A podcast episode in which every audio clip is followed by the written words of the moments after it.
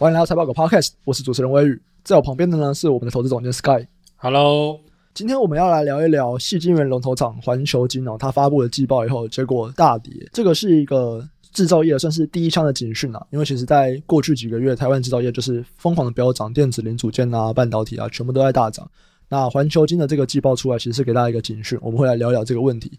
再来，我们会来聊一聊关于面板产业、关于景气循环股的一些东西。那首先呢，我们就先来讲讲环球金哦。环球金其实今年以来，它股价算是涨蛮多的，它年初六百五涨到八百以上。那主要就是因为它的营收表现都很好嘛，所以大家普遍就会认为说，哎，它的获利表现都会非常非常好。结果呢，五月四号公布了二零二一年的第一季财报，隔天股价直接跌停。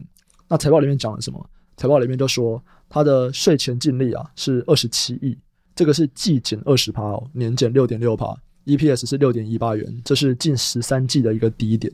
那这个东西啊，其实它就算是开了一个警讯哦，因为在过去啊，我们都觉得说，哎，缺料啊，然后缺工啊，然后整个报价全部都飙涨，所以大家股价全部都飙涨。哎，可是某种程度来说，你一间公司的一个产品价格就是你的下游的原料嘛，所以你今天报价都在涨的时候，你的原料也涨，这个就会压缩到你的毛利率。那这件事情整体来说啊，对税后净利可能造成的损害是弊大于利的。关于环球金的这个净利表现不好，结果跌停这件事情，Sky 怎么看？我个人看法啦，因为环球金其实年初就是涨一大波上来嘛，主要有一个原因是因为他去并那个德国的那个那家叫什么 Siltronic，对，那收购这个话这一部分其实对大家想象空间蛮大的。这一块呢，就是其实在这个这一波涨幅里面，我想贡献了不少的预期啦。那再来是第二个是说，那为什么就是财报开出来以后，就是隔天股价是跌停的呢？因为其实大家在第一季大家都一直听到。半导体很热嘛？对，所以就是涨价、涨价再涨价。对，没错，什么都涨。对对对对，等下你就是可以估计一下，涨价、涨价再涨价，只有毛利率往下。用最简单的逻辑来看的话，市场的解读一定就是说，你涨你涨价的幅度一定是低于你的原物料的涨价嘛？对对对，简单的说就是你你不够力啦，对啊，你你你你的原料商涨得比你还多嘛，所以你毛利率不好啊。这个有办法事先知道吗？还是很难？其实可以推估啦，但是就是你没有办法，就是很确定，因为你一定是从同业去推嘛。嗯，那如果是你从市场的状况去问说啊，有没有涨价？诶，还真的就是有蠢蠢欲动要涨要涨的状况，没错。但是实际上，一般大家做生意还是以合约价为主嘛。对对啊，你能不能涨？你还是你什么时候反应？对啊，这个东西其实就是公司的机密啊，这个就未必未必是这么容易为外人所推知啊。嗯，对啊，所以说大家其实涨这么多了，其实你也知道大家的期待是高的嘛。对啊，对啊，我们之前提过嘛，就是我们这个期待越大，失望就越大，越有机会失望越大了。所以大家非常失望，我们看得出来。其实他们我们过去几周在讲的东西啊，其实不管是原料的涨价，其实我们也讲了嘛，就是航运价也在涨，所以你的运输成本也涨很多。像我朋友他在那个捷克做贸易的，他就说，其实捷克他目前收到的那个航运的报价啦。他说到六月都还是在涨的哦，就不要说五月了，六月都还是比五月还要涨。然后他目前收到的这种船的报价，他说是去年的五十倍以上。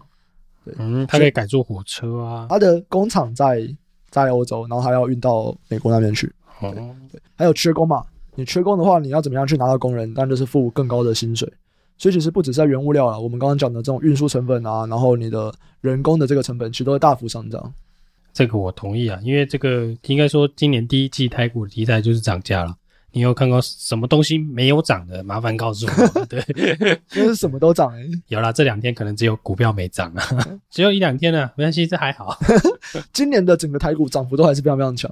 对啊，对啊，对啊。所以其实我觉得这些东西啦，在成本端的这些东西一定会逐步反映在就是获利上面啦。嗯，所以第一季、第二季这个影响应该是会，我觉得是会蛮巨大的啦。对，嗯、尤其是尤其是制造业，它有哪一些产业呢？像网通族群会吗？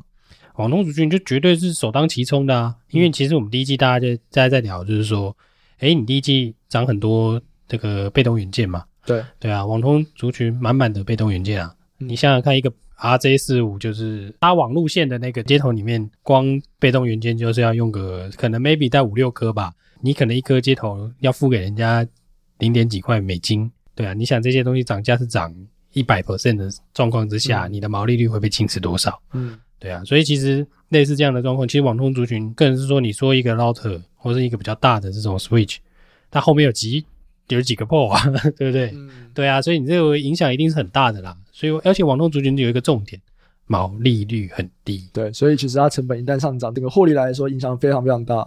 对啊，所以像这种，对你如果说你毛利率低啦，然后你的上游的议价能力又比你强，那其实你在这一段就是成本上涨的时候，你会受到不小的影响哦。那还有吗？除了网通族群外，还有哪一些族群可能是我们可以预计在接下来财报开出来，应该不会太好看？其实最直观的嘛，大家就是在讲钢铁人呐、啊。你看上游是钢铁的，下游会不会很惨嘛？对，钢铁制品相关的，maybe 在未来财报啦，或是获利上可能会受到一些影响啦。但这不是一些啦，是会受到蛮大的影响的，因为这个钢价其实已经涨到快接近零八年了。如果说我们以就是综合的来看的话啦，对，那你说你说这些下游会不会受到影响？短期一两个月一定会受到涨，你有低价库存嘛，所以你有涨价利益嘛。长期来看，除非你囤货，除非你用力买一笔原物料做存货，不然其实你你在你想你，我现在买来不及了。对啊，你现在一定来不及，来不及，你是之前先买的，啊，对啊，所以我觉得很少啦。应该你说去年。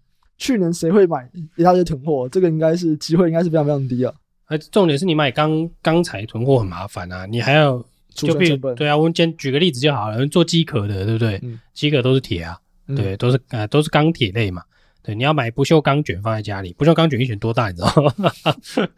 对啊，就放一个超大不锈钢卷，然后你家里还要有一台机器是裁剪机，你要把它切成机壳的样子。嗯，对对，你说这样的囤货的动作有多少多少家公司能做呢？其实没有那么多啦，所以多多少少大部分的人还是不会去承担这种就是原物料的风险啦，所以都还是以就是比较短的存货嘛，就跟供应商由供应商来帮你处理。对，你势必的就是会要要吃到这一波的上涨啊。所以我觉得大家可以大家可以去检查一下自己的持股啊，检查什么？检查他们的供应商，对，就他们的供应商有没有是不是在做我们前面这可能在讲的这些涨价相关的题材。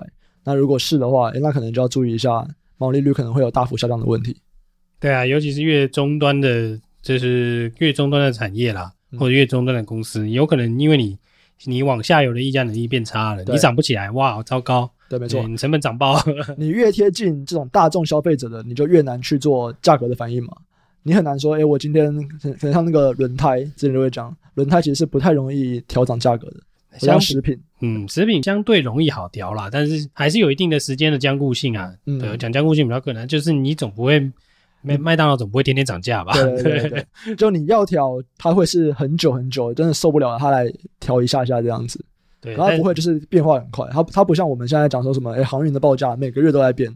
你终端的商品很少在每个月在调整的售价的，这个就是会有一定时间的，就是这个无法变动了。不光是产品啦，对啊，那包含的这个人的薪资费用这些，其实也都是一样啊。对啊，没有在每个月调薪降薪的啦，这个薪水也是，尤其薪水嘛。希望我的薪水明天可以涨停啊！不 是啊，你也不在意薪水涨停吧？你 我在意我的薪水涨停跟股票涨停选一个啦，股票涨五趴选一个的。股股票涨五趴，马上选择正确的选择。好，那我们下一个，我们再聊一聊面板哦，因为面板这一周都算是大跌。我们就以这周周一到周四来看，彩金跌了二十七趴，友达跌了二十二趴，群创也跌了快二十趴。那这里面其实就有很多是关于这种面板，我们之前可能觉得说面诶面板也在涨价嘛，对。然后之前什么面板股全部都涨很多，结果一样，现在这一周出现了一个大跌状况。那 Sky 要不要来讲一下为什么会有这样的问题呢？其实。报仔有写嘛，瑞银开第一枪嘛，就 UBS 嘛，UBS 开第一枪降平，降平对，降平群应该是群创吧，他的理由是第四季面板的会跌，这个东西就是它有市场影响力，它喊了，所以这个股价先跌嘛，嗯，对啊，但你看下一季其实还是涨的哦，它的报告我如果没记错的话，下一季还是三 Q 二一还是，他是那个啊，它它是降平友达了，他把友达平到中立。啊，对啊，反正重点就是。它的那个面板的价格是降平的嘛？嗯，它其实还顺便降平了中钢啊。嗯、对，所以它这次它这次就先调降了嘛。所以说实在的，股票跌，大家都会找理由说啊，这为什么？这会会股票为什么？就有人想卖啊，跌了才找理由。对啊，就有人想卖啊，就那么简单啊。啊，谁想卖？对啊，大家都想卖。嗯、我有赚就想卖，涨多了大家都想卖了，获利了结了。对啊，对啊。所以如果你说你说这个产业。这产业本来就很发的台，这个是大家都知道的事情嘛，对啊，所以也波动了这么多次了，所以其实大家对面板产业的这个波动应该算是熟悉了吧？对，只是说这一次的波动看起来也是，就是算是走的蛮不错的一个 cycle 了，就是它的涨幅够惊人。呃，你讲的是股价涨幅还是讲面板涨幅？都蛮惊人的啊，因为一来是这个产能退出嘛，对啊，今天产能退出这个事情是最有趣的是说它不是今年三星啊，嗯。对啊，LG 啊，如果没记错的话，他们退出来的影响很大吗？很大很大，我记得应该有三五趴以上的那个市占哦。嗯，就是看你怎么估啦，对啊，有人是算面积嘛，还有人是算这个产值嘛。但不管怎么样啦，它就是退掉两个厂嘛，两个厂还是三个厂，我有点忘记了。但是实际上来看的话，它其实就是一个你，你就是说市场上有一个不小的供给要离开了。通常这种状况下会造成报价上涨嘛。但这边有个前提是，这个报价上涨的时机不是它退出的当下就会涨了。对，但那个时机其实不容易抓，这是跟 MLCC 很像啊。MLCC 二零一八年是穆拉塔要退，就是春田要退出。某一个一些就是比较低阶的，比较低阶的，哎、欸，你看，就直接把国巨送到了一线。哎、欸，可是以那个事件来说，是春田一说要退出，国巨的大涨。没有啦，他只是说出来要要退出，他大涨，但是他不是从第一天就每天涨停涨到一千块嘛？对啊，但是也是一段时间，慢慢的那个供需。大家会慢慢去看说啊，哎、欸，真的有差哎、欸，真的有涨哎、欸，啊，获利有出来、欸，就慢慢一路推上去嘛。然后国巨操作一波，供应的那个状况操作一波，哎、欸，就涨上去了。大家再囤货一下，对不对？对，一起做好这一波，对，大家赚好赚满。那其实我这一周我会想要把面板拉出来讲，是因为我看到一篇 Richard 的文章。那 Richard 其实是一个分析电子业的这种各个供需状况，其他的研究都蛮透彻。然后我看到他的一篇 Facebook 动态，我也会把动态放在我们。这个 podcast 的网址，对，从这一集开始，我们每一集 podcast 都会有相对应的 blog 文章，然后里面就会放一些我们提到的股票啊，或者是我们看到的相关的文章这样子。那我也会把这一篇动态放到那个链接里面去。那在那一篇文章里面，他就提到说，有一些产业他们的供需是比较能够预测、比较长的，例如说 DRAM、HDD，他们是什么？他们是产业里面已经有寡占的现象。像现在其实 DRAM 的大玩家已经剩没几家了嘛，剩三四家，所以。基本上，它这长期的这个供需状况是比较容易预测的。但是面板产业呢，面板产业它还是非常多的玩家，还是非常竞争。而且这些竞争，因为有很多的玩家又很竞争，所以对于这种扩厂的需求，就应该说扩厂拿捏，你比较难判断。所以通常这种东西，你是比较难预测长期的东西。那这也是为什么关于这次的面板，它可能就是相对来说啊，波动会比较大，或者是大家可能都还很看好的时候，哎、欸，突然瑞幸就开始降频。那 Sky 对于这个东西，你有什么看法吗？就是你你也会觉得说，哎，寡占的很像比较容易预测供需，那长期的比较不容易嘛？那面板产业它又是什么样的一个状况？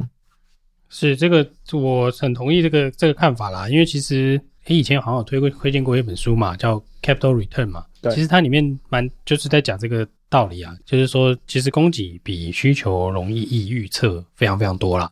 对，嗯、因为因为供给的厂商毕竟是少的嘛。啊，那突然出现供给越来越少的时候，这个价格的你对未来供需的状况跟价格的这个预测的精准度就会提高，因为里面 player 变少嘛，你变数越少，那你那个什么预测的精准度自然自然而然就有机会提高啊。什么什么样的产业容易寡占呢？其实仔细想想看，就是在产业的历史中有出现过大跌价、大血洗，很多人退出了，就通常都会有寡占的状况，因为其他人受不了，赔到受不了退出，然后诶大家退退以后，发现诶，市场上好像没人会做这东西了，就就就是那几个人在做嘛，对不对？那所以需求来了，很容易涨价。对，不要说 MLCC 也是这个状况，因为它其实有一些东西是，诶，日本人都退光了，对不对？那诶，只剩台湾人，突然发现，诶，好像只剩台湾人在做了。然后台湾人这在这个地方，诶，可以掌控一点市占喽。那开始就居然撑住了。对啊，价格就可能哎就会有往上的。那个状况嘛，对啊，像光碟片也是啊，只是因为光碟片需求太差了。但光碟片之前是剩三家嘛，有一阵子中环跟那个另外一家那个叫阿莱德啦，嗯、对啊，涨蛮多的嘛，从从那个五六块涨到十几块，对。对啊，那是为什么？因为只有三家做光碟的，啊，倒一家。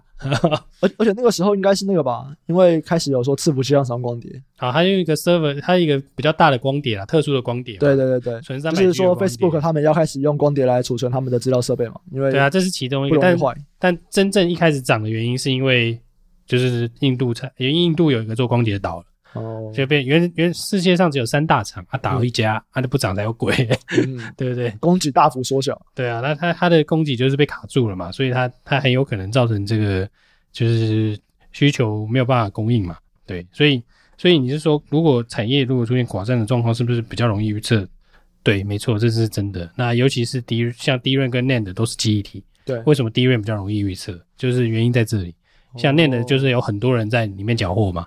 对，相对多人，因为那的其实是大家觉得大家就是那个每一个，譬如说手机啊，或者是说电脑啊，你储存的容量就是会上升嘛，对啊，那所以这是一个往上成长的产业。那在这个技术的演进上的每一代的每一个 generation 呢，会要花的钱又没有 DRAM 那么多。那 DRAM 之前为什么会走到寡占，也是因为大家都倒光了，对不对？我们看看我们的那个蝗虫人，人他再起了，哎，再起了，人家复活了，他复活了，对对对。但这个，但是他也是因为就就是因为这样，像日本的尔必达嘛，对，对，还有呢，他因为这尔必达有来台湾挂过，应该是叫什么 TDR，嗯，对啊，所以这个大家应该就是有人有人有印象啦，对，所以其实这些大厂倒光了，你看价格就相对平稳嘛，至少波动不会这么大。它虽然还是一个景气循环行业，至少大家都能够赚点钱啦。对对对，这样波动不会显然的不会让你亏到亏到钱啦。啊，不像友达嘛，友达群创其实过去两年，你说他们今年表现很好，诶他们去年，你看去年那些各大法人给友达群创他们的财务预测，诶，全部都超离谱的啊！就跟现在来现在比起来的话，他们去年前年他们的他们预估，我不要不要讲前年啊，去年其实基本上应该也都还没有到转亏为盈吧？因为大家估计嘛，很容易拿最近的一期就外差。对对对，所以你算一算，你就发现，你只要这几集的财报都很烂，你算出来一定都很烂啦。因为不可能算得好嘛，你算得好，一定有人无一直 challenge 你嘛。对啊，就问说，哎、你凭什么？你有什么东西？你是不是天才啊？是啊，就说，哎，你去解释啊，说我梦到，我的梦，我的梦，明天告诉我，下个月要买友达这样。对，对啊，所以这个，所以这个面板这个产业的话，你说，你说这个估计准不准？就是如果我们以外部人角度来看啦，其实是很难估计准的啦。一来是因为它的供需实在是太这个秩序还是很乱，尤其是供给。那也是说，哎，那为为什么最近涨？因为最近供给很有趣嘛，有人退出来了。但同时在扩厂，当初在中国很多人扩十十代线、十点五代线嘛，他扩了以后，刚好遇到 COVID-19，诶，让他不敢开了，对不对？我惊惊掉，对不对？延后延后开延后开厂，对，原本扩两个的，我开一个就好，对不对？啊，有一些人因为疫情而关厂。对啊，所以其实你说供给是不是真的那么少？这样感觉是很短期的，因为我已经扩好了啊。那我接下来不止不止不止，这个是很有很多东西的。我觉得这次大缺货潮啦，嗯，其实是跟这个世界上的供应链有非常非常大的关系。因为市场上大家知道说这次为什么面板会这么缺，其实跟 Driver IC 有关系啊。你 Driver IC 出不来，你 Key Component，你你说你要出笔电好了，笔电现在之前大家最缺的是什么？是荧幕诶、欸。你荧幕不来，你笔电没办法出嘛，对不对？不然你想要用一个 没有荧幕的笔电嘛？对啊，不可能嘛。但免荧幕没有是为什么？对很多人说是因为缺 Driver IC，所以是不是会变成是从 Driver IC 延伸到面板，然后再造成笔电的缺货？这样子的话，算是面板缺货吗？就是一定都有啦。如果我来自于面板的原料缺货。我会说它是面板缺货吗？你可以观察的是说，这是一个类似供应链，就是你拉不到货，我就加倍拉嘛，对不对？那我东西给你了以后，哦，我加倍给你以后，你发现你卖得动，你还会继续弄，继续弄嘛，对不对？你加倍拉的时候，我通常会给你，譬如说你你你要两百，我给你一百嘛，你一百还是卖得掉啊？你卖得掉，你会觉得哦不错哦，那我要再再再要多一点，对不对？要到你满为止，对啊，这蛮奇妙的，因为你这样变成是说，哎，每个人都在加倍拉货，那就是看卖不卖得掉嘛。那其实我们如果去看说，我们这礼拜有发那个美股的产业大事，其实你如果看总经那边的表现，诶，每一家公司的 CEO 都在说，这个民众的消费力有够惊人，有够强。但这个东西就像是一个压力嘛，对不对？你到了一个临界点的时候，一定会突然掉下来的。哦，对啊，因为现在还在发钱嘛。那如果没发钱的话.看看大家的消费力还会有那么强，这是我们可以观察的。好，好，那最后我们来回答一个财报狗网站上面留言哦。这位是 Hermit，他说。同心店六二七一的这个同心店，二零二一第一季的营收亮眼，但为何营业现金流入低得可怜？好，那至少这位他知道，就是可能有获利，有营业现金流这样子是不一样的东西哦。那获利就是我们讲的税后净利嘛，它可能是它是站在应计基础了，就算是比较平滑的。那营业现金流，它就是说你到底有没有？你说你的获利这么多，但你到底有到底有没有实际的拿到现金？这就是营业现金流跟税后净利的差别。那为什么营收看起来很好，但是营业现金流却很低哦？那只有两个原因呐。第一个原因就是它的应收账款增加，因为其实通常在我们一季的获利暴增，我们在商业上面是这样子啊，都不会一手交钱一手交货，它都都会是，诶，我先给你货，那你钱可能之后再给我。那以同心电来说，我们就可以去财报狗网站上面看那个获利能力里面的营运周转天数，它里面会有一个项目叫做应收账款收现天数，就是说我出给你货，哦，我可能我们签了合约，然后我出给你货以后，我什么时候可以拿到我的钱？那这个同心店它大概是六十天，所以基本上我们看到它获利大增啊，你这一季进来的钱都是六十天以前你的获利，那你这一季你卖出去的东西，你要六十天以后你才会拿到现金，所以很常你会看到这种，如果我的获利突然暴增。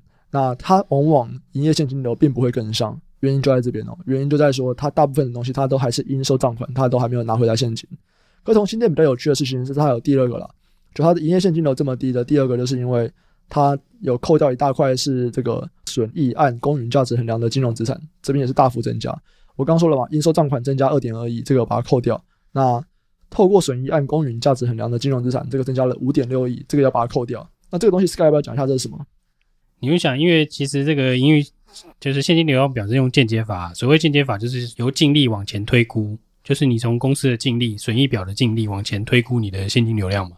营业的现金流量，重点可能会在这个“营业”这两个字啊。应该说，你从净利往前推所有的现金流量了。但重点是我们现在讨论营业现金流量嘛，重点是营业现金流量。